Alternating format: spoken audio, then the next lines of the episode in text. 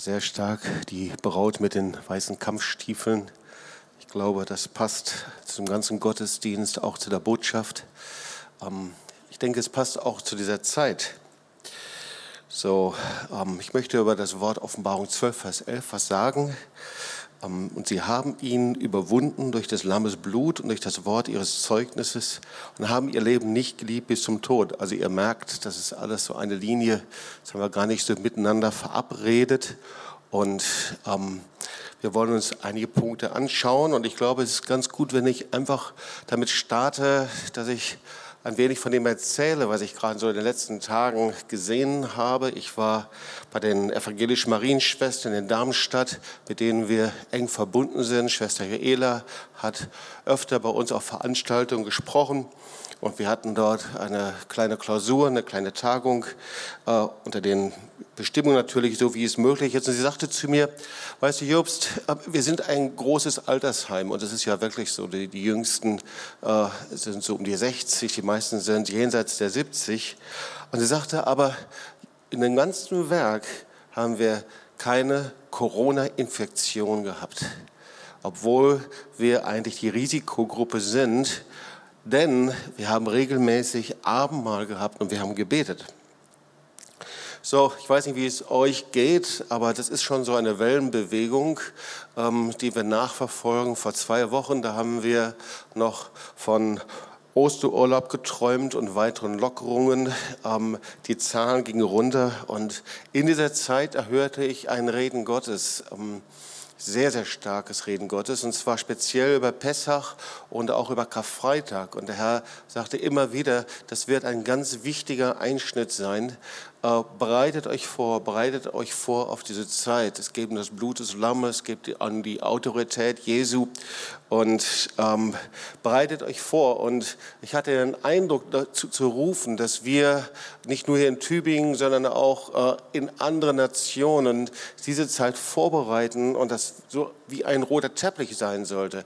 Jedes Mal um 18 Uhr bis 18.30 Uhr zusammen zu beten ähm, mit äh, diesem Wort, Offenbarung 12, Vers 11, wo wir uns beugen stellvertretend, den Herrn bitten, den Geist des Betens, des Flehens einladen über unsere Nation und uns so vorbereiten für das, was kommen wird. Und dann hatte ich so stark den Eindruck, dass wir am grünen Donnerstag, am Karfreitag 24 Stunden rund um die Uhr anbeten und beten sollen nach Offenbarung 12, Vers 11.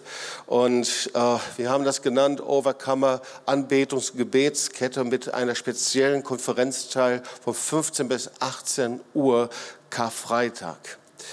Ja, heute lesen wir ähm, wieder andere Dinge in der Zeitung von Inzidenzen, die durch die Decke gehen.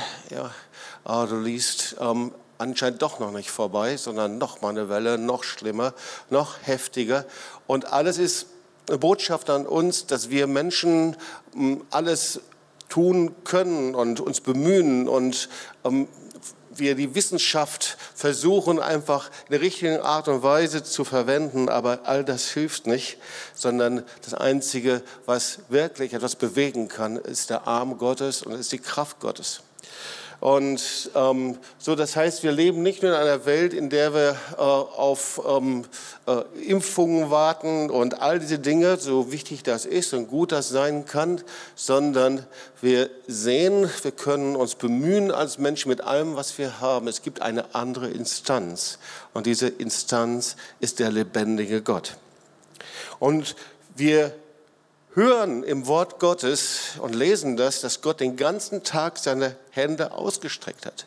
Das heißt, wir haben keinen richtenden Gott, der darauf wartet und sagt, jetzt macht mal und tut und strampelt euch mal ab, sondern Gottes Liebe ist da. Und ich frage mich, woran hängt es denn eigentlich, dass die Dinge sich nicht verändern können? Und das Wort Gottes ist da ja auch sehr, sehr deutlich. Und dann spricht das Wort Gottes auch darüber, dass es eine Zeit geben wird, in der die Menschen Hunger nach dem Wort Gottes haben. Und ich glaube, dass wir das parallel auch erleben. Ja? Menschen haben Hunger nach dem Wort Gottes. Sie möchten Antworten haben auf die dringenden Fragen, die wir eben in anderen Bereichen nicht bekommen können. Aber, und dann wird es dramatisch in dem Wort Gottes, weil eben die Botschaft vom Kreuz, vom Blut des Lammes aus dem Evangelium immer mehr eliminiert, herausgeworfen wurde, vielleicht auch, weil wir immer mehr mit uns selbst beschäftigt sind, passiert etwas ganz Dramatisches. Und vielleicht wird das hier in Amos 8, 11 bis 12 äh, wiedergegeben, natürlich in der damaligen Zeit Israels, aber ein ähnlicher Zusammenhang, da steht, es kommt die Zeit, spricht Gott der Herr, dass ich einen Hunger ins Land schicken werde, nicht einen Hunger nach Brot oder Durst, nach Wasser, sondern nach dem Wort des Herrn ist zu hören. Und dann würde ich sagen, ja, das ist das, was wir gerade erleben. Und dann steht, dass sie suchen hin und her von einem Meer zum anderen, dass sie suchen überall, von Norden nach Osten laufen, das Herrn Wort suchen und doch nicht finden werden. Und ich frage mich, warum haben sie es nicht gefunden? Vielleicht, weil das Wort Gottes nicht mehr gepredigt wird oder nicht mehr geglaubt wird? Ihr Lieben, es gibt einen Unterschied zwischen Optimismus und Glauben.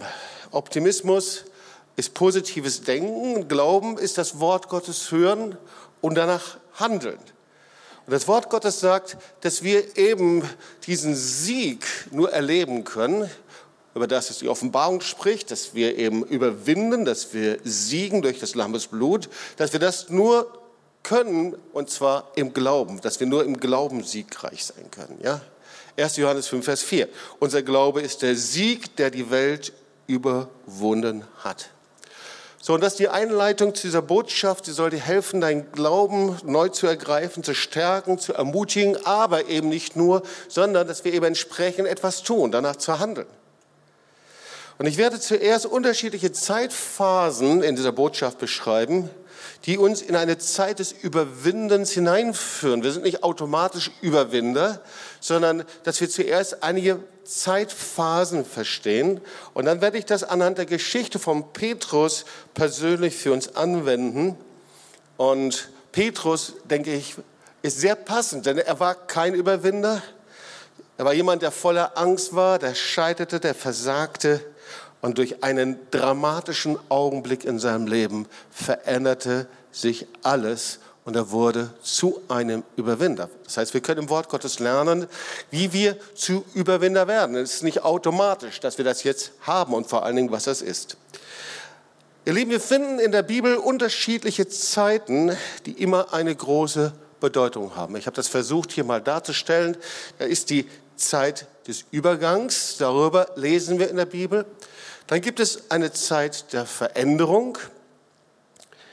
Dann gibt es eine Zeit der Verführung. Und dann gibt es eine Zeit des Überwindens.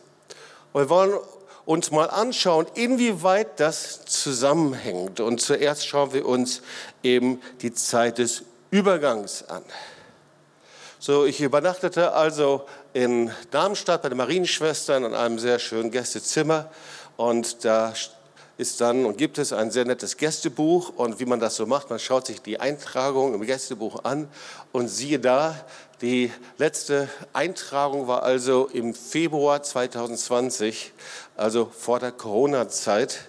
Und von einem guten Freund und Bruder äh, Benjamin Berger, der da vor mir genächtigt hatte. Das war natürlich eine besondere Freude. Und ich las sehr interessiert, was er hineingeschrieben hat. Und Benjamin Berger, er gehört zu den messianischen Leitern und Pastoren und Gründern und Vätern der messianischen Bewegung in Israel. Er hat öfter hier schon mal gesprochen und er ist ein guter Freund von uns. Und ich weiß, ähm, wenn er etwas aufschreibt oder etwas wiedergibt, dann muss man sehr genau hinhören. Und ähm, das Erste, was ich darin eben las, da stand dann eben Februar 2020, zu Beginn eben der Corona-Pandemie. Wir lesen in der Schrift von Übergängen, schrieb er. Und er schrieb dann über diese Zeit des Übergangs. Ich will dir so ein paar Gedanken da wiedergeben. Und speziell, wie wir eben im Wort Gottes uns mit diesem Übergang beschäftigen. Und da ähm, beschrieb er eben zuerst mal Abraham. Abraham lebte zweimal in einem Übergang. Zuerst, als Gott ihn aus seinem Land herausgerufen hat, naja klar, aus dem Land Ur. Und dann war es wieder ein Übergang in seinem Leben, nämlich zum zweiten Mal, als Gott ihn gerufen hat, übrigens eben gerade auch schon erwähnt, seinen Sohn auf dem Berg Moria zu opfern. So, er hat das nicht getan, Gott hat ihn gestoppt. Aber wir lesen zweimal über das Gleiche, nämlich über Liebe und Bereitschaft zum Gehorsam. Wie eben diese Liebe zum Herrn und die Bereitschaft, seinem Wort gehorsam zu sein, in diese Zeit des Übergangs anscheinend hinein gehört hat und wie Gott ihn dann eben segnete. Wo lesen wir sonst noch in Zeit des Übergangs? Eine ganz bekannte Geschichte natürlich. Die Kinder Israels erlebten zweimal einen Übergang. Einmal natürlich in Ägypten, speziell nach Pessach, ja, ein ganz wichtiger Zeitpunkt. Sie verließen eben Ägypten, gingen durch das Schilfmeer und alles änderte sich. Ja. Befreiung aus der Sklaverei und dann nicht sofort in das neue Land, sondern wo, fanden sie sich wieder? In einer Zeit des Übergangs. Und der Zeit des Übergangs war eine Zeit in der Wüste. Und das zweite Mal, wieder eine Zeit des Übergangs, da standen sie vor dem Jordan. Jetzt war es kurz davor. Ja, sie wollten in das neue Land hineingehen. Inzwischen Mose war zum Herrn gegangen, Josua wurde eingesetzt und sie standen da. Wir können das nachlesen. Ähm, und die Priester, sie trugen die Bundeslade und sie gingen in den Jordan hinein und der Jordan blieb stehen und sie standen da trockenen Fußes. Und hier ist wieder eine Phase des Übergangs, nämlich von der Wüstenwanderung, in der Theologie sagt man, der Wüstenwanderung zur Landnahme. Ja, also, indem also das neue Land eingenommen wurde. Wieder ein Übergang. Auch Jesus hat dreimal einen Übergang erlebt. Das erste Mal, wir lesen das, er entäußerte sich selbst. Er nahm es nicht als ein Raub an Gott gleich zu sein, sondern er entäußerte sich selbst und er wurde als das Wort Gottes im Mutterleib Fleisch. Ja, ein Baby im Mutterleib. Also wenn das nicht ein Übergang ist, dann weiß ich auch nicht. Und dann, als er am Kreuz gestorben ist, wiederum. Kreuzestod und Auferstehung vom Menschsein zur auferstandenen Sohn Gottes und verherrlicht zu Rechten Gottes. Er sitzt zu Rechten Gottes. Also auch in Jesus sehen wir diesen Übergang. Und es gibt auch das vierte Mal, das heißt, wenn er wiederkommt, wir haben äh, diesen Tanz gesehen von der Braut in den weißen Kampfstiefeln. Wenn er kommt, sagt das Wort Gottes, um die Braut, die Gemeinde zu heiraten und sein Reich aufzurichten. Also die Zeiten des Übergangs sind in der Bibel sehr unterschiedlich, aber sie tragen in manchen Bereichen immer dieselben Kennzeichen. Und zwar zuallererst eben, das Kennzeichen ist die Ausrichtung zu Gott, die Liebe zu Gott. Du sollst den Herrn lieben, von ganzem Herzen, von ganzem Sinn, von ganzem Verstand und die Bereitschaft, seinem Wort eben zu folgen und gehorsam zu sein. Ein zweites Kennzeichen vom Zeit des Übergangs ist immer die Kraft des Bundes. Das heißt, Gott tut nichts, ohne ein Bundesgott zu sein. Und eben das Zeichen von diesem Bund ist eben das Blut. Am Berg Moria, Eben genauso wie Pessach wissen wir, wie die Schwellen mit Blut äh, bepinselt worden sind. Und eben Karfreitag, der neue Bund in seinem Blut. Wir sehen also, das Blut des Lammes spielt eine zentrale Rolle in einem Zeit des Übergangs. Und ich denke, das passt natürlich in unsere Zeit hinein. Wir leben in einer Zeit des Übergangs. Ich glaube das. Und es ist eine Zeit der Krise, können wir nachlesen in den Medien, eine Zeit, die wir nicht angenehm empfinden und auch nicht angenehm ist, für viele sehr viel bedeutet, aber irgendwie auch ein Land, in der eben Gott in etwas Neues hineinbringen will. Das ist eben das Kennzeichen eines Übergangs. Und ein Kennzeichen von einem Übergang ist eben oder sind eben Veränderungen. Ja, es gibt keinen Übergang in eine neue, andere Zeit, wenn sich Dinge nicht verändern. Und so sind wir schon beim zweiten Punkt. Eine zweite Phase hin zum Überwinden ist, dass wir verstehen, dass es Zeiten der Veränderung gibt. Naja, also das löst jetzt unterschiedliches aus. Manche äh, sagen, Veränderungen sind sehr positiv und ich freue mich sehr darüber. Es wird also sehr unterschiedlich empfunden, sehr unterschiedlich wahrgenommen. Andere reagieren wirklich mit Angst und empfinden das als Bedrohung, äh, andere als schwierig. Also Veränderungen sind nicht einfach so, ja, die nimmt man nicht einfach so locker. Und Wir erleben ständig Veränderungen. Arbeitsplatzveränderung, Veränderungen in Beziehungen, Veränderungen bei der Jobsuche oder ähm, Gemeinde. Wir sehen Veränderungen natürlich ganz speziell und grundlegend eben in dieser Corona-Zeit. Braucht man nur mal nach googeln, ja, Gesellschaft, Wandel, Corona, Autoindustrie, Stichworte, Banken, gesellschaftlicher Wandel und so weiter. Das ist jetzt nicht meine Aufgabe, darüber zu predigen. Bildungskatastrophe, all die Stichworte, Veränderung, Veränderung, was kommt da jetzt? Ich habe in einer Zeitung gelesen, so in den kleinen privaten Bereichen der Corona-Krise stehen viele Menschen in Deutschland statistisch gesehen später auf. Sie schlafen einfach länger wahrscheinlich denkt man, und, und man führt das darauf zurück, weil sie Homeoffice machen, gehen öfter in den Park, kaufen Puzzles mit tausend Teilen. Das sind so Kennzeichen von der Pandemie. Ja, äh, erstaunlich, also wirklich, das ist dramatisch gestiegen, ja, Puzzles zu kaufen. Gibt es jemanden, der hier gerne puzzelt? Okay, also gut. Ja, gleichzeitig über 20 Prozent mehr Anrufe beim Hilfetelefon Gewalt gegen Frauen. Ja, äh, dramatisch gestiegen, äh, Gewalt und Missbrauch zu Hause. Und der Artikel endet so, in der Summe stehen die Nachrichten für Einsamkeit, Enge und Langeweile und den Versuch, irgendwie die Quarantäne in irgendeiner Art und Weise sinnvoll zu gestalten. Also Veränderung ist nicht einfach nur so ein Wort. Und jetzt ein chinesisches Sprichwort, das ich nicht zu Hause gelernt habe. Ich will gleich darauf hinweisen. Okay, das habe ich gelesen. Ich kann auch nichts dazu, dass es chinesisch ist. Okay. Aber ich fand das einfach gut. Ähm, Siu, du kannst ja mal bestätigen, ob das dann wirklich äh, so ist. Aber äh, das Sprichwort sagt folgendes. Wenn der Wind der Veränderung weht, bauen die einen Mauern und die anderen Windmühlen. Soll ich das nochmal sagen? Wenn der Wind der Veränderung weht, dann bauen die einen Mauern und die anderen Windmühlen. Und, leider ist es so, dass die meisten Menschen zuerst Mauern aufbauen. Weil wir sind nicht wirklich bereit für Veränderung.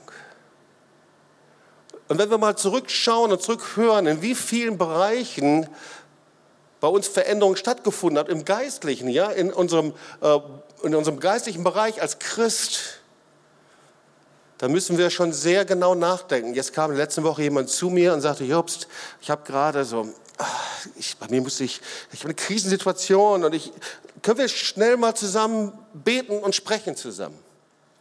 Und dann habe ich gesagt, du, okay, pass mal auf, schreib mal alles auf, was wir in den letzten äh, Wochen, Monaten besprochen haben und schreib das alles mal auf den Zettel und schaust dir an, ob du es getan hast.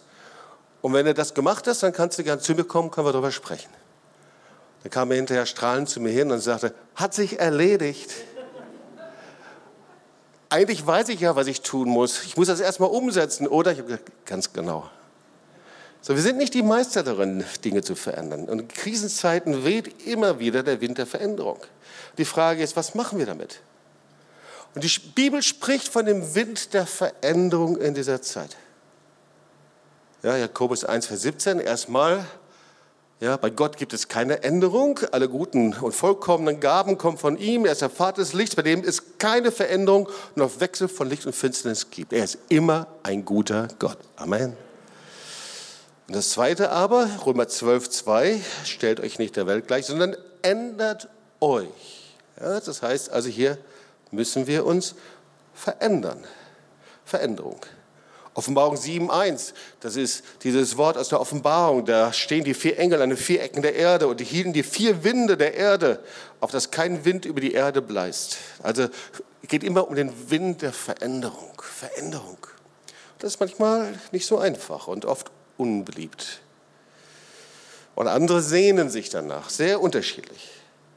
Aber ich glaube, es hängt auch davon ab, ob es einem gerade gut geht oder nicht gut geht. Ne? Wenn es dir nicht gut geht, willst du Veränderungen. Wenn es dir gut geht und dein Zustand, äh, du bist zufrieden darin, sagst du, das möchte ich gern, dass es so bleibt. Aber bei allem müssen wir wissen, es ist eben unvermeidbar. Veränderung gehört eben zu der Schöpfung dazu. Deswegen sind in der Bibel so gut wie alle Geschichten, die erzählt werden, eben auch Geschichten der Veränderung. Ja, habe ich gerade schon gesagt, Veränderung ist ein Teil der Schöpfung.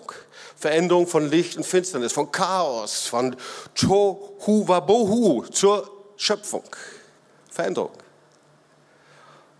Oder Schauen wir wieder uns Abraham an, haben wir gerade schon uns angeschaut. Es ist eben nicht nur ein Übergang gewesen, in ein neues Land zu gehen. Das hat alles bei ihm verändert. Das heißt, Übergang und Veränderung gehört zusammen. Oder beim Volk Israel, genauso, als sie ausziehen aus Ägypten in das neue Land. Alles verändert sich bei ihnen.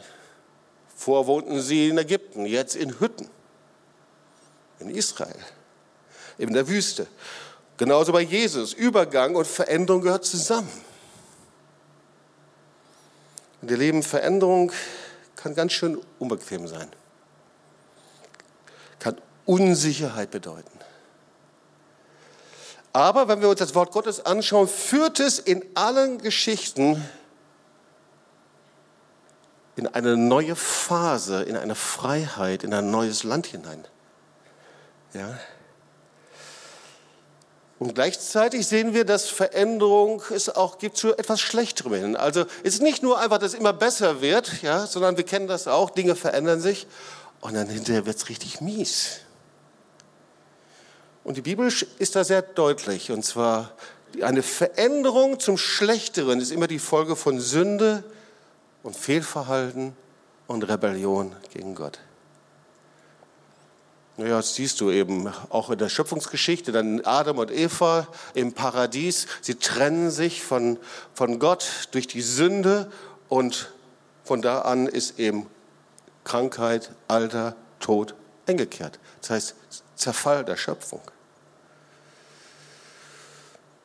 Und ihr Lieben, die gute Botschaft ist, dass Gott eben niemals das so lässt.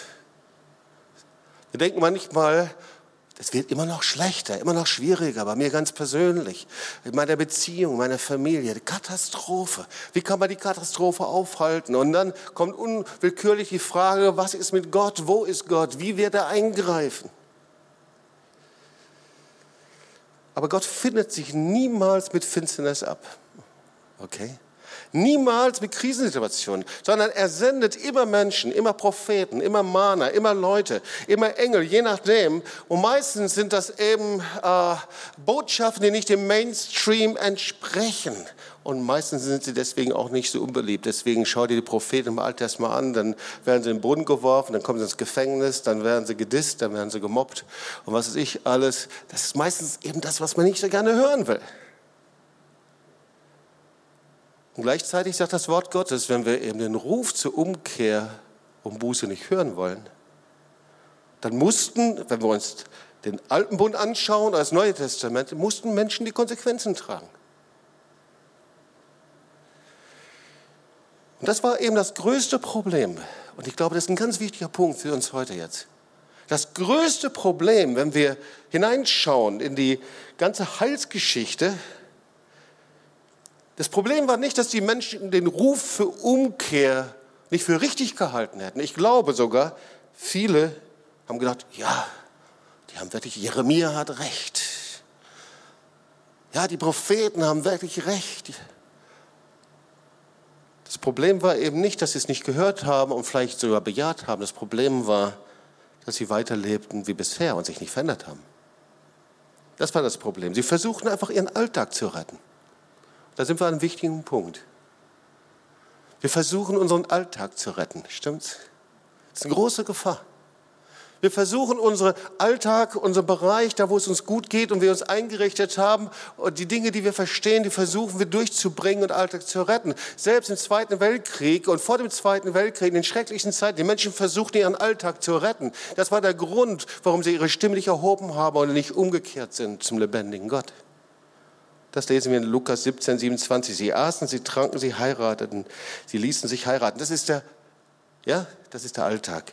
Ähm, bis zu dem Tag, an dem Noah in die Arche ging und die Sintflut kam und brachte sie alle um. Sie sahen das, was auf sie zukam. Sie sahen, wie die Arche gebaut wurde. Sie hörten den Ruf der Umkehr jeden Tag. Aber sie wollten ihren Alltag retten. Sie waren nicht bereit zur Veränderung. Lieben, ich bin davon überzeugt, wenn wir uns mal Situationen hier im Land anschauen, Gott will die größte Krise und Unsicherheit verwandeln. Aber er kann das nur, wenn wir, wenn wir wirklich seinen Ruf zur Veränderung und Ruf der Umkehr und Buße hören und verstehen. Und dieser Ruf zu Umkehr und Buße ist nicht der Ruf zu einer moralischen Wende, sondern der Umkehr zum lebendigen Gott. Wir leben in einer Zeit, die sich so säkularisiert und abgewendet hat vom lebendigen Gott und vom Wort Gottes. So stark sogar, dass die Ungerechtigkeit in das Gesetz mit eingeschrieben worden ist. Wir leben in einer Zeit, in der Gott zurückruft zu seinem Wort, zu seinen Geboten und zurück zu seiner Liebe, weil beides gehört zusammen. Ich habe ein gutes Beispiel gelesen. Da hat jemand geschrieben, viele möchten eigentlich gerne in so einem guten, bequemen, luxuriösen Zug sitzen, in dem sie die Reise ihres Lebens genießen können und maximalen Komfort genießen. Und die Reisekosten sollen möglichst niedrig sein. Die Reiseroute soll möglichst feststehen. Bloß nicht zu viele Überraschungen und nicht zu viele Wagenkreuzungen und wie auch immer. Und dann schreibt der Veränderung beginnen oft mit einer Notbremse.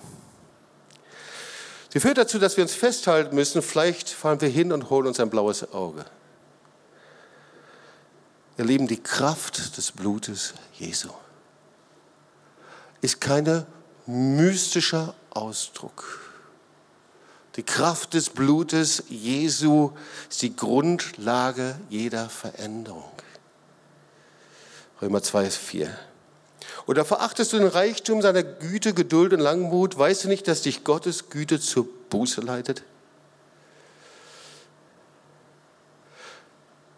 Einige Psychologen haben Folgendes festgestellt, das ist ein Prozess der Veränderung. Die fragen sich, wie funktioniert denn Veränderung eigentlich? Und manchmal gibt es so Beobachtungen, die wir dann auch in der Bibel wiederfinden. Also Veränderung ist nicht einfach so, dass ich mich hinsetze und dann verändere ich mich, sondern man geht durch einen Prozess hindurch. Und das ist sehr wichtig, weil diese Mauern, die gegen Veränderung stehen, die sind oft sehr hoch in uns. Das ist also die Theorie der Veränderung. Vielleicht können wir das mal erst anschauen. Jeder hindurch. Und zwar zuerst kommt der Wunsch nach der Veränderung. Das ist der erste Punkt. Wenn ich nicht Veränderung wünsche, wird auch keine Veränderung da sein. Wenn ich Veränderung ablehne, dann werde ich Veränderung widerstehen. Aber das alleine verändert mich noch nicht. Ja, der gemeinsame Wunsch, ja, Deutschland muss sich was verändern. Dieser Wunsch, ja, wir brauchen Erweckung. Dieser Wunsch, ja, in meiner Familie muss sich verändern. Der Wunsch alleine verändert nichts. Deswegen kommt der zweite Punkt dazu, die Dringlichkeit. Dann gibt es irgendwann einen Punkt, dass du merkst, ich muss jetzt wirklich was machen. Der Wunsch verändert sich in eine Dringlichkeit. Und das heißt genauso, wenn du dich eben umschaust, du siehst die Situation, vielleicht gehen die Inzidenzzahlen höher, vielleicht ist es das direkt bei dir und um dich herum, Menschen sterben an Covid, auf einmal merkst du, wir müssen jetzt was machen. Vielleicht ist sogar jemand, der wirklich an Covid stirbt, der Jesus nicht kennt und nicht gerettet ist und du siehst Situationen in Krankenhäusern, wo auch immer, auf einmal kommt eine Dringlichkeit. Aber auch die Dringlichkeit verändert noch nichts. Weißt du, du kannst mit Wunsch beten, du kannst mit Dringlichkeit beten, aber dieses Gebet bewirkt gar nichts und verändert nichts. Dann kommt der dritte Punkt, die Einsicht. Die Einsicht, das heißt, außer Dringlichkeit sehe ich ein, wenn ich die Dinge nicht praktisch ändere, dann werde ich so weiterlaufen wie bisher. Das ist die Einsicht. Die Einsicht ist, dass ich dazu Ja sage und dieses Ja zur Veränderung wird etwas grundlegend in meinem Leben verändern können. Ist die Einsicht. Viele kommen gar nicht bis zu diesem Punkt. Viele bleiben an dem Punkt des Wunsches stehen. Und aus dieser Einsicht kommt die aktive Handlung. Das heißt die Veränderung selbst die Veränderung in deiner Ehe, die Veränderung zu einem Eheseminar zu gehen, so wie gestern, die Veränderung, dich voreinander zu beugen, die Dinge auszusprechen, die Veränderung zu sagen, okay, wir werden aktiv die Dinge angehen in unserem Leben, die Veränderung in der Gemeinde, die Veränderung in deiner Familie, wie du lebst, als Vater oder als Mutter. Aber auch das verändert noch nicht langfristig. Weil ihr wisst, man kann mal sich etwas vornehmen, und dann tut man es einmal oder zweimal und dann nach zwei, drei Wochen schaust du zurück und denkst, wow, ich bin in die ganzen alten Dinge wieder zurückgerutscht. Deswegen kommt es zum fünften Punkt, nämlich es muss zu einem Lebensstil werden. Du musst das absichern. Das, was du angefangen hast, musst du sicherstellen. Du tust es immer wieder. Dein Gebet wird zu einem Lebensstil. Das Abendmahl, das du hältst, wird ein Lebensstil. Das Leben in der Gemeinde wird zu einem verbindlichen Lebensstil. Die Beziehung, das Kommunikation in der Ehe wird zu einem Lebensstil. Versteht ihr? Erst dann ist etwas verändert, wenn etwas von einem Wunsch zu einem Lebensstil geworden ist. Aber dazu muss ich erstmal an den Punkt kommen. Und ich habe etwas sehr Schönes gesehen und das möchte ich dir kurz vorstellen. Das ist die Veränderungskurve. Diese Veränderungskurve, das sind verschiedene Phasen, durch die Menschen gehen, gerade wenn sie in einer Krise sind. Und jeder, der durch eine richtige Krise gegangen ist, vielleicht sogar durch Tod des Angehörigen oder, ähm, oder aber durch eine zerbrochene Familie oder äh, du hast den Job verloren oder wie auch immer, geht es durch verschiedene Phasen. Und die erste Phase, wir werden diese Phasen gleich wiederfinden bei Petrus, damit wir verstehen, was das Entscheidende eigentlich ist bei Veränderungen und das Entscheidende äh, zum Überwinden. Die erste Phase, das ist die Phase der Verneinung. Das heißt, Du bist in einer Krise, ist ein Ereignis hat sich eingestellt, mit dem, dass du überhaupt nicht verstehst und du verneinst innerlich, du verweigerst die Veränderung, du verweigerst die Situation und sagst, nein, das kann nicht sein und ich nehme das nicht an. Der zweite Punkt, er führt zum Widerstand. Du fängst an, innerlich dagegen zu kämpfen, weil du Angst hast aus Veränderung. Du fängst an, gegen die Umstände zu kämpfen und wenn du dir diese verschiedenen Punkte anschaust, sehen wir sogar, dass wir das anwenden können auf die Covid-Krise. Aber auch ganz persönlich. Aus dem Widerstand kommt die Krise. Und zwar die Krise, dass du, egal was du tust und machst, du deine Situation nicht verändern kannst. Nehmen wir mal zum Beispiel die Krise in einer Ehe. Es liegt gerade nah, weil wir ein Eheseminar gehabt haben. Du tust alles und machst alles Mögliche. Du zuerst widerstehst und sagst, es muss sich nicht verändern, aber dann bist du in der Krise. Du hast die Erkenntnis, egal was du machst und was du tust, ist der Tiefpunkt, du kommst nicht weiter. Die menschlichen Möglichkeiten sind einfach versagt. Ich glaube übrigens, dass wir an so einem Punkt gerade sind mit der Covid-Krise. Ich glaube, dass wir da gerade sind und ich denke, wir sollten sehr für Politiker beten und für Wissenschaftler und all die wirklich verantwortlich versuchen zu helfen. Aber letztendlich ist es der Punkt, egal was wir machen und tun, wohin führt es? Und ein Kennzeichen dieses, dieser Krise ist, dass alles angezweifelt wird, egal was kommt, ob es gut oder schlecht ist. Und das sehen wir ja auch.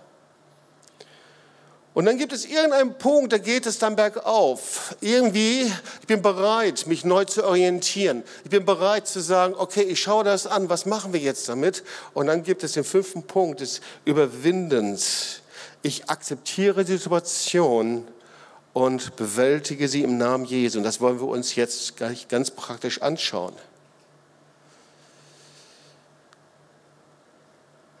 Lieben, unsere Zeit ist ein bisschen begrenzt. Aber ich kriege das letzte noch in fünf Minuten hin. Seid ihr einverstanden? Da müsst ihr euch eben dann die Predigt des zweiten Gottesdienstes anhören. Weil wir leben in einer Zeit der Anklage und Verführung. Wir haben gerade geschaut, eine Zeit des, des Übergangs, eine Zeit der Veränderung. Und wir leben in einer Zeit der Anklage und Verführung. Offenbarung 11, Vers 9 bis 12 spricht über einen endzeitlichen Kampf. Ja? Und da steht eben, dass Satan die ganze Welt verführt, dass er der Verkläger unserer Brüder und Schwestern ist. Und die drittes ist, der Teufel kam zu euch hinab und hat einen großen Zorn. Das heißt, ein Kennzeichen dieses, dieser Zeit ist Zorn. Anklage, Verführung und Zorn. Und ich erkenne da vieles in dieser Zeit wieder. Ja, das ist eine Zeit des dramatischen Zunehmens von Verklagen, Anklage, Zeit der Verführung. Viele denken, oh weia, jetzt schon wieder. Aber ich glaube, die Verführung ist ja Die Betonung der Attraktivität des christlichen Glaubens, der Liebe, der Gaben, der Schönheit und all diese Dinge, der Vielfalt, aber eine Abkehr von den Geboten Gottes, vom Kreuz Jesu, der Botschaft der Erlösung, Abkehr von der Botschaft der Heiligung und der Veränderung. Bei dieser Tagung in Darmstadt sagte einer der Leiter, fast mit Tränen in den Augen, er sagte, eigentlich sind wir doch berufen als Gemeinden, und er meinte die Gemeinde, die Gemeinde Jesu, wie ein Boot im Wasser zu sein, wie ein Schiff, wie ein Boot im Wasser. Aber ich frage mich, ob das säkulare Wasser der Welt nicht inzwischen in das Boot, und ich füge hinzu, in das Herz eingedrungen ist. Und das Zentrale der Botschaft, ihr Lieben, ist die Botschaft vom Kreuz von Umkehr.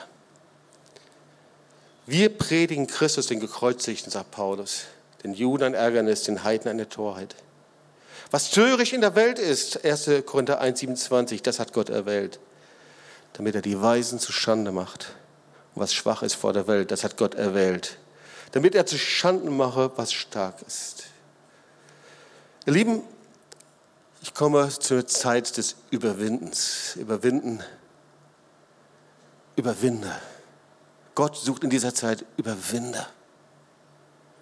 Die mehr sind als Überwinder. Überwinden, das hat die gleiche Bedeutung wie siegen. Ja, Nikao, das ist die griechische Bedeutung, besiegen.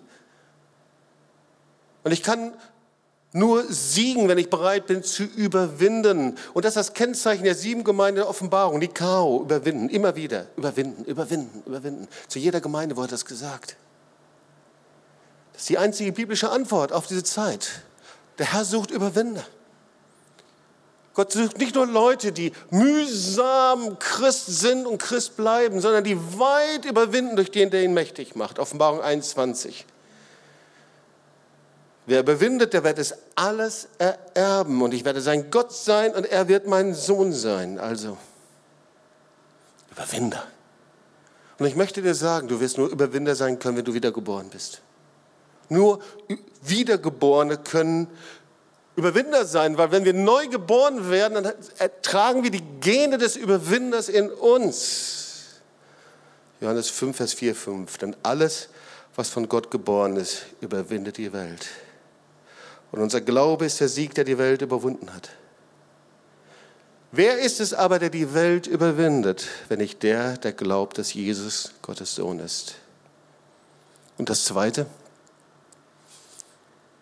ich habe eine Botschaft für dich, du kannst Sünde nicht überwinden. Weißt du warum nicht? Weil Jesus das schon getan hat. Halleluja.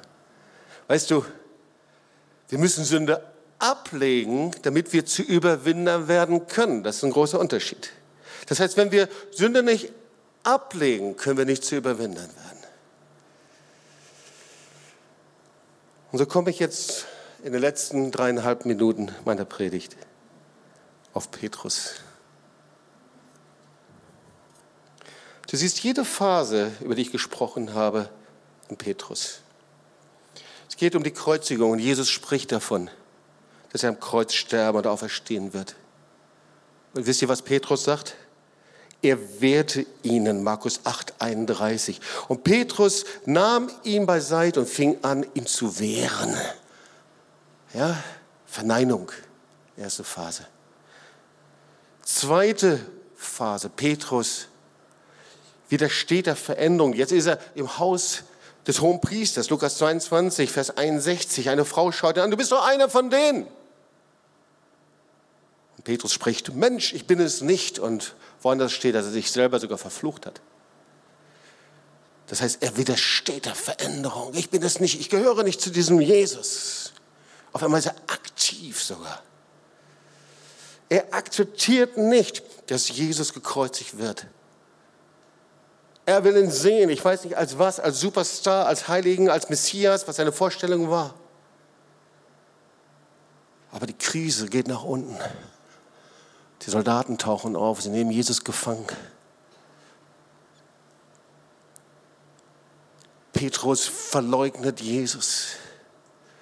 Und jetzt ist er in der Krise.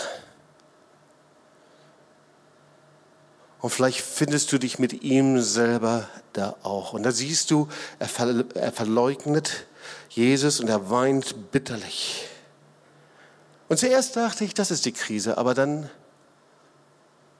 fiel mir etwas auf. Ich fragte mich, da war die Kreuzigung. Wo war eigentlich Petrus? Wo waren die Jünger? Sie waren alle nicht da. Und dann dachte ich in meinem Geist drüber nach, Jesus, wie war das für dich? Du warst am Kreuz. Du hast alle Sünde, alle Schuld, alle Krankheit getragen. Und da waren die Jünger. Da war Petrus. Du warst mit ihnen zusammen, Jahr um Jahr. Du hast sie gelehrt. Und da warst du in der größten Not. Aber da waren nur die Frauen da, die von ferne zuschauten. Markus 15, 40.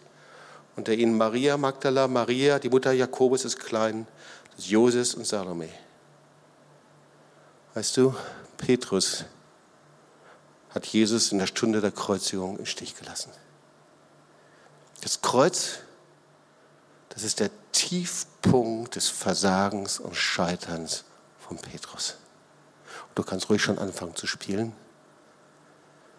Das Kreuz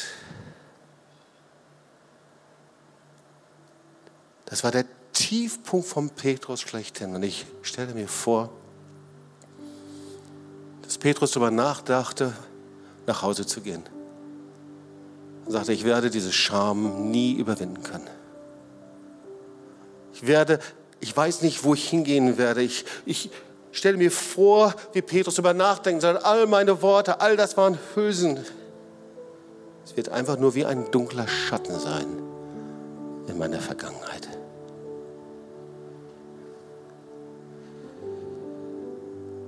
Sie waren nicht da, als dieses kostbare Blut Jesu wie eine Proklamation, wie ein Strahl hineinging in die sichtbare und unsichtbare Welt. Satan, du bist besiegt. Soll ich dir was sagen? Das Blut des Lammes ist gültig, auch für alle, die nicht dabei gewesen sind. Das Blut des Lammes ist gültig für alle, die sich abgewendet haben. Das Blut des Lammes ist gültig für den Ort deines größten Scheiterns und deines Versagens. Das Blut des Lammes ist gültig in der sichtbaren und unsichtbaren Welt, hier und jetzt und für immer. Komm, lass uns aufstehen. Kraft des Blutes Jesu ist der Wendepunkt unserer persönlichen Geschichte. Die Kraft des Blutes Jesu ist der Wendepunkt deiner Geschichte. Wenn du Wendepunkt haben möchtest, die Kraft des Blutes Jesu, seiner Vergebung. Und die Kraft des Blutes Jesu ist der Wendepunkt der Weltgeschichte. Die Vergebung ist kein Märchen und kein Wunschdenken. Wahre Vergebung ist so real wie das Kreuz Jesu, ihr Lieben.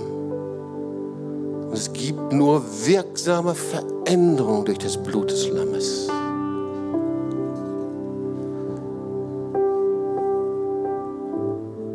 Und jetzt war Petrus in dieser Krise.